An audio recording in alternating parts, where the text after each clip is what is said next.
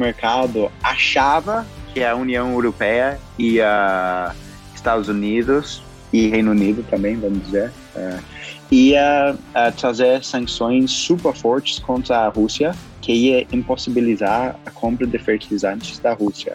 E na, na quinta-feira de tarde, os, os pronunciamentos do presidente Biden, do Boris Johnson, da União Europeia, na verdade, as sanções que eles trouxeram foram bem mais fracas que acho que todo mundo achava que iam ser.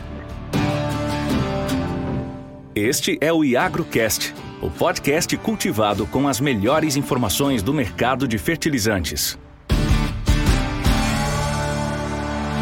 Pessoal, bem-vindo a mais um episódio do IagroCast, podcast que nós criamos para trazer assuntos, fatos, pessoas relevantes aí sobre o mundo dos fertilizantes. E hoje um episódio um pouquinho diferente, não menos importante, claro, porque nós vamos gravar com o Sam, né? o Sam que é o, um dos hosts aqui, Sam que é um trader, mora na Rússia nós vamos falar sobre os impactos dessa guerra Ucrânia-Rússia pode causar no mercado de uma forma geral, lógico que dando um enfoque aqui para o Brasil, mas em momento algum a gente vai falar sobre os motivos, os pormenores aí da parte política, geopolítica.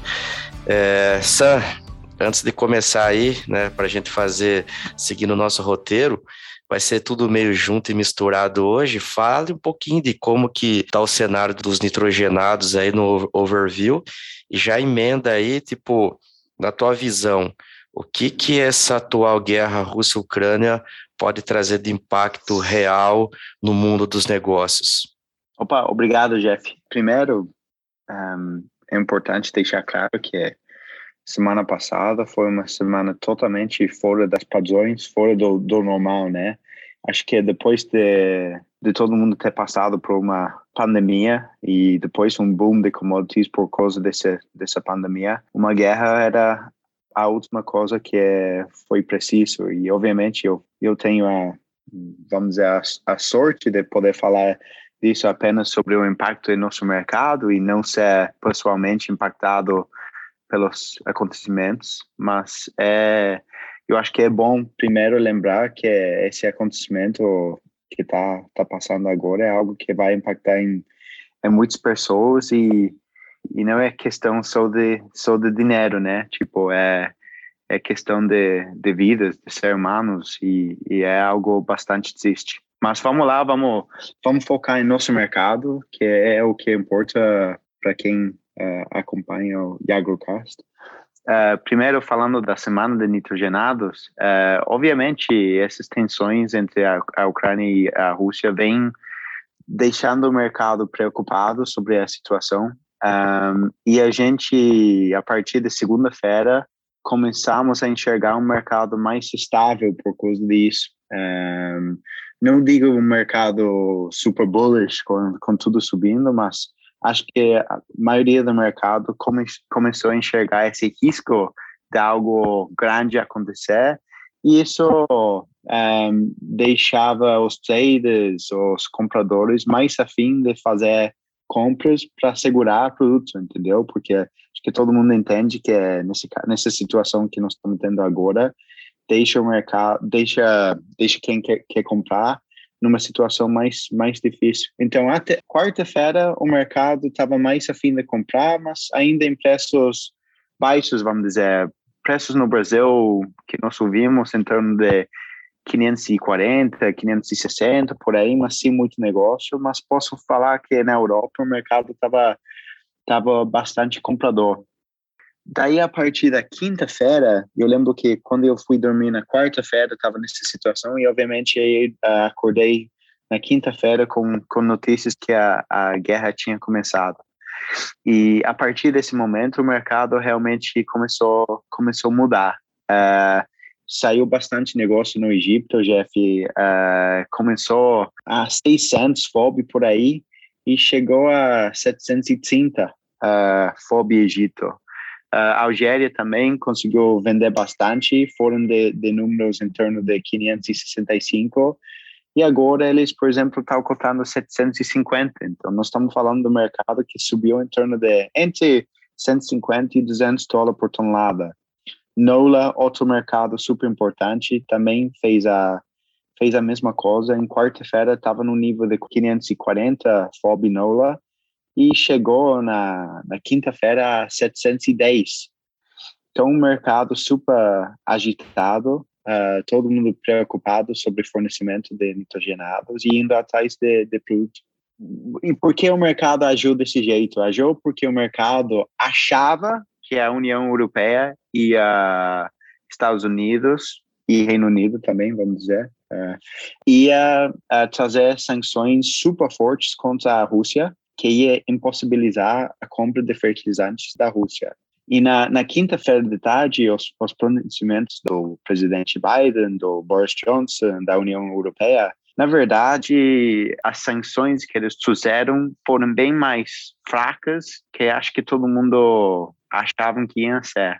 Então, na, na sexta-feira, o mercado já começou não cair, mas estabilizar num nível um pouco mais razoável, vamos dizer. Um, na, na quinta-feira, o mercado do papel, o mercado de, de derivativos, que o pessoal usa para fazer hedge dos preços de fertilizante, ele chegou a 850 no Egito.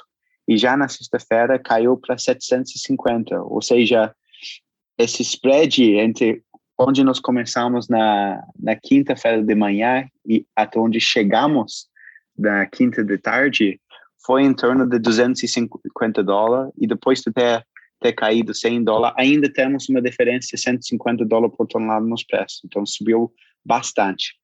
Um, apesar de tudo isso, a gente não viu negócio saindo no Brasil a níveis mais altos. Um, ouvimos oferta de saída na, na, na quinta e sexta-feira a 800 custo frete, mas obviamente isso é um preço uh, bastante elevado e, e nós temos que ver realmente onde, onde o mercado vai estabilizar. Depois de sexta-feira, ontem de noite, no sábado, um, parece que teve uma mudança de opinião na, na Europa. Uh, e eles começaram a falar numa forma bem mais concreta sobre sanções mais fortes. Uh, essas duas sanções um, que mudaram de, de, opinião, vamos dizer, é sobre SWIFT, principalmente. SWIFT, para quem não sabe, é um sistema de transferência de mensagem entre bancos internacionais que deixa uh, mais fácil a transferência de dinheiro entre entre países, tá? Um, é o sistema que todos os bancos usam e anunciaram ontem que, que iam tirar certos bancos na Rússia desse sistema de SWIFT. Uh, é cedo ainda falar se isso vai impactar muito no nosso mercado, muito cedo falar, mas obviamente um passo que já mostra que essas sanções que a Europa, Estados Unidos, Reino Unido anunciaram na, na quinta-feira não é o fim da, da história. Então, tipo, parece que que eles vão começar a aumentar cada vez mais uh, as sanções que vai ter contra a Rússia. E a outra sanção que eles eles uh, anunciaram foi que eles iam prender os ativos do Banco Central da Rússia no exterior da Rússia, porque obviamente dentro da Rússia isso não é não é possível. Um, não vou falar muito profundamente uh, sobre qual vai ser o efeito disso. Obviamente, uh, ter os ativos de um banco central uh, prendidos é algo bastante sério e deixa o país um, deixa a possibilidade de um país controlar valor da sua moeda mais difícil. Mas é cedo falar ainda se isso vai ter um impacto muito grande na economia da, da Rússia. São outro ponto importante é o seguinte: muito se fala aí da importância da Rússia como fornecedor de fertilizantes para o mundo e, consequentemente, para o Brasil. É, qual de fato é o tamanho dessa relevância da Rússia para o mundo e para nós? E destrinche isso aí no complexo NPK. Como que é o desenho disso tudo aí? Perfeito, Jeff. Uh, sim, um, vamos, vamos falar primeiro dos nitrogenados, que é mais meu mercado. A Rússia uh, é o maior exportador de ureia do, do mundo. Um, ano passado exportou 7 milhões de toneladas de ureia, então é, é enorme. Nitrato de, de amônio também é o maior exportador do mundo, em torno de, em torno de 4 milhões de toneladas, é, mais ou menos 50% da, do total da exportação de nitrato de, de amônio. Daí, falando de NPKs, obviamente isso não é nitrogenado, mas uma mistura, é, também exporta em torno de, de 6 milhões de toneladas. Então, entre esses dois, já, já estamos falando desses 6 milhões de toneladas de, de fertilizante. Aí, se a gente fala de potássio, uh, é o segundo ou terceiro maior exportador do mundo de, de potássio, perto de 12 milhões de toneladas de exportação por, por ano. E falando de, de DAP e MAP, uh, 4 milhões de toneladas de, de fósforo. Um, isso nem, nem é mencionando a amônia, que também é um, um, um produtor enorme, exportador enorme de, de amônia, uh, 4 milhões de toneladas mais ou menos. E enxofre também, 2 milhões de toneladas, que obviamente enxofre é usado para enxofre e amônia é usado para produzir uh, principalmente no nosso mercado fósforo. Uh, então é é um produtor enorme, uh, super importante para o mundo e para o Brasil também é um, um produtor um dos produtores mais importantes. Vamos lembrar que em, em 2021 o Brasil importou 41 milhões de toneladas e, e 22% disso era da Rússia. Então, realmente, para o Brasil, é um exportador essencial para o mercado. Um, então, é, isso é o tamanho do problema, Jeff. Ô, Sansi, um, um outro ponto importante. V vamos pensar na situação aqui que a Rússia continue com possibilidade de fazer exportação de seus produtos aí. É, essas áreas onde estão em combate, elas são rotas de escoamento desses fertilizantes naturalmente ou nada a ver? Porque a Rússia é um país continental, como, como que é o desenho por onde saem esses produtos aí? Tá, é um ponto muito importante, Jeff. Um, acho que todo mundo sabe, ou a maioria sabe do, dos, dos ouvintes nossos, que é que 99,9% do, do fertilizante produzido pela Rússia é exportado em navio granel, navio grande, e em princípio os dois lugares onde saem esses produtos é o, o Mar Báltico e o Mar Negro, tá? Então, o Mar Báltico é, é essa área entre entre a Rússia, Finlândia, Látvia, uh, Lituânia, esses lugares. E uma parte grande do, do, do fertilizante da, da Rússia é exportado pelo Mar Báltico, que obviamente é longe da, da situação entre a Ucrânia e, e a Rússia, mas uma parte enorme também da exportação da, da Rússia sai dos portos no sul do país, no Mar Negro. Sai dos portos de Tuapse, Novorossiysk, e lá já começou a ter problemas um, com navio granadeiro ser é, já, já tivemos, acho que dois casos de navio graneleiro ser abatido pelo missile ou alguma coisa assim nos últimos dias. Então, realmente, isso é um problema bastante, bastante difícil. Qual vai ser o efeito disso, tá, para o mercado de, de granel? Provavelmente, Jeff, não vai ter um impacto é, direto, mas vai ser um impacto indireto, porque muitos armadores com navios graneleiros, navios grandes, não vão conseguir uh, seguro para seus navios para atacar nos portos no Mar Negro, tá? Porque no, no Mar Báltico não está tendo problema por enquanto. Então, uma parte desses armadores não vai poder mais chamar uh, o, o Mar Negro para carregar fertilizantes.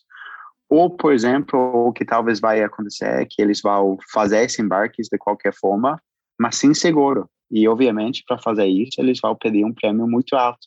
Então, isso poderia impactar muito alto, tipo, numa forma bem concreta, no preço do transporte do fertilizante da Rússia para o Brasil. Mas, para ser sincero contigo, Jeff, já estamos ouvindo armadores falando que eles nem querem mais chamar a Rússia para carregar fertilizantes, nem no, numa, na, numa Báltica. É uma situação, obviamente, que está mudando todo dia, todo dia e, e, e, obviamente, se isso é algo informal, se eles estão falando isso, não por causa de sanções, mas talvez por causa de um sentimento ou alguma coisa assim, geralmente isso não vai durar muito, porque assim que impactar no bolso deles, eles provavelmente vão começar a mudar de, de opinião. Mas é óbvio que, que isso está tendo, já está tendo um impacto muito grande no custo de transporte dos fertilizantes entre a Rússia e o Brasil. Sam, outro, outra situação interessante aqui, é, pensando no nosso mercado brasileiro, é que recentemente tivemos uma onda de investimento por parte de empresas russas adquirindo empresas, aumentando a participação aí no mercado, a própria Euroquem, Euralcali, a Acron. Na, na tua ótica aí, qual que seria os impactos dessa para essas empresas aí no curto prazo aqui no Brasil? É uma, uma pergunta boa, Jeff. Eu acho que é, é difícil falar. Eu acho que a, a principal porquê, porque essas empresas investiram em ativos dentro do Brasil, era porque, obviamente, nos últimos dois anos a gente está vivendo um mercado bem diferente comparado com o mercado dos últimos dez anos, vamos dizer. Nos últimos dez anos a gente estava num mercado sempre de oversupply, onde sempre tinha produtos sobrando e e que é, às vezes para os produtores de fertilizantes era difícil achar um lugar para vender os produtos deles, né? Então, acho que o principal porquê, porque eles investiram em ativos dentro do Brasil, era para que quando o mercado volte ao normal, vamos dizer, de oversupply, eles sempre têm um, um lugar para vender os produtos deles, né? Eles não precisam de comprador, porque eles já têm o canal direto para o fazendeiro. Uh, mas também, Jeff, obviamente, isso ajuda eles a uh, evitar os efeitos dessas sanções. Se, por, por exemplo, uh, um comprador de fertilizantes, um, uma empresa que geralmente compra custo frete em dólar, tiver no futuro problemas comprando dos produtores na, na Rússia, obviamente os produtores, um, os fabricantes de fertilizantes, já que eles têm um, um sistema de distribuição, tem outra opção, eles têm outro canal para uh, eh, vender os produtos deles. E, eu não sei se isso foi parte da, da tomada de decisão, eu imagino que provavelmente foi um fator, mas que também eles, eles uh, nunca imaginavam que, que isso, ia, isso ia acontecer do jeito que está acontecendo. Então, uh, obviamente, isso deixa os produtores, principalmente a Euroquem, a Eurocali mais tranquila a respeito de de que que eles vão fazer com o produto deles, mas um, é, acho que na tomada de decisão provavelmente foi um fator pequeno. Ouça, outro ponto aqui, é, você já mencionou aí os números que a Rússia representa para o mercado global de fertilizantes. É, e muita gente, inclusive Estados Unidos, vai ser penalizado, vamos assim dizer, por esse buraco que, que pode se abrir no mercado se porventura a Rússia não puder exportar nenhum grão. É, você vê maneiras de os outros fornecedores conseguir suprir isso no médio e longo prazo, né? E outra, o que, que a Rússia faria com tanto fertilizantes? Qual, e, e também o gás natural aí, quais que seriam as consequências disso, principalmente para os outros países europeus, o não fornecimento de gás? É, não estou pensando na, lógico que é importante, mas não pensando assim agora na, na questão da, das pessoas, mas sim para a produção de fertilizantes nitrogenados. Cara, é, ao longo prazo tudo é tudo é possível, né? Vamos vamos ser sinceros, mas ao curto e médio prazo é impossível o mercado um, cobrir esse buraco que é, que é o buraco que teria no caso de, de ter um bloqueio 100% das exportações da Rússia. E é por isso que eu acho que isso não vai acontecer. Eu acredito que vai ter incômodo, sim, vai ter talvez talvez vai mudar um pouco as canais de distribuição desse fertilizante, talvez vai ter menos exportado, mas o risco do, do mercado ficar sem fertilizante da Rússia é muito baixo, porque as consequências disso seria basicamente um, um, um aumento tremendo nos preços, porque obviamente, obviamente o mercado uh, teria uma escassez enorme do produto, supply and demand seria totalmente fora de equilíbrio e o preço subiria muito e obviamente isso impactaria no, na produção de, de alimentos no mundo inteiro e no custo desses alimentos também. Então, é, já até esse ponto, os Estados Unidos e a União Europeia deixaram muito claro que eles não têm interesse em impactar no mercado da energia. Eles nunca falaram de, no mercado de fertilizantes, porque o mercado da energia, falando de petróleo, falando de gás natural, é um mercado muito maior. Mas eles já deixaram muito claro que eles não querem impactar nessas áreas. E, e é óbvio por quê, né? Porque uh, cortando a, a Rússia do mercado inteiro, quando você fala de gás natural, petróleo ou fertilizantes, teria um impacto enorme na qualidade da, da, da população que mora no Brasil, na Europa, uh, Estados Unidos. E a questão, obviamente, para os políticos é se o, o povo nesses países está pronto para sofrer para outro povo em um lugar muito longe deles. Infelizmente, isso é a re realidade do negócio, né? Ser, ser humano, obviamente, pensa principalmente só nele e a, a, a, dúvida eu acho que é que os políticos estão tendo é, é, é se o povo dele está pronto para sofrer para evitar o sofrimento que está tendo na, na Ucrânia. Então, acho que é isso. Uh, já uh, sobre o mercado de fertilizante, obviamente já falamos da, das quantidades e eu, eu não vejo possibilidade nenhuma do mercado cobrir esse, esse buraco ao curto prazo.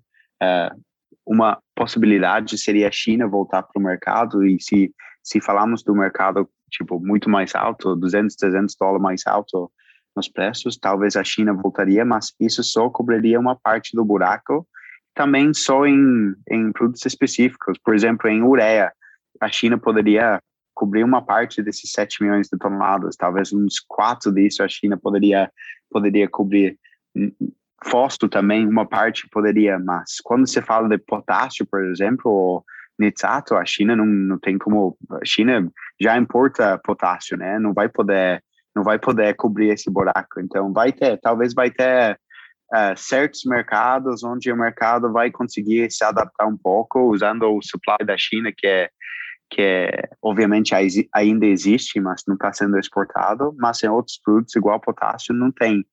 E falando só rapidinho de, de gás natural, é, eu não, não entendo uma parte desse mercado, mas não sou perito ou nada assim sobre, sobre esse assunto, mas é, li alguns artigos hoje sobre o assunto e acho muito difícil também a, a Europa sobreviver sem, sem gás da, da Rússia. Então, também muito difícil ver essa postura dos europeus e Estados Unidos mudar a respeito da energia.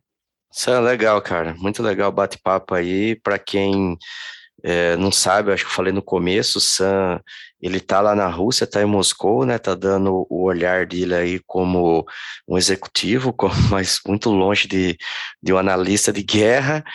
E esclareceu muito, Sam, principalmente porque eu tenho acompanhado bastante os noticiários esses dias aí, praticamente todos os canais de, de notícias estão transmitindo informações sobre a guerra aí praticamente 24 horas por dia.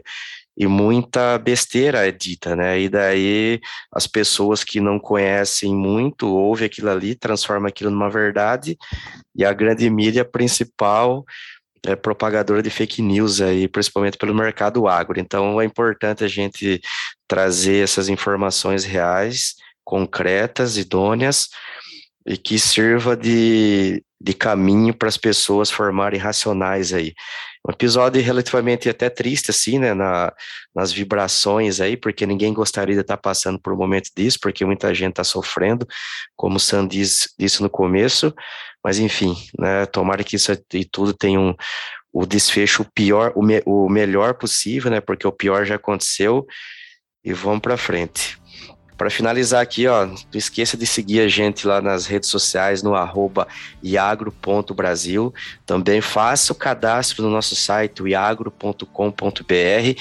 Você se cadastra e receberá semanalmente, toda segunda-feira, os relatórios da CRU, importante, com importantes informações sobre o que tem acontecido no mercado de fertilizantes aí. Um abraço, pessoal. IagroCast é o podcast da Iagro a sua plataforma online de compra e venda de fertilizantes. Acesse agro.com.br Cadastre-se e encontre as melhores oportunidades.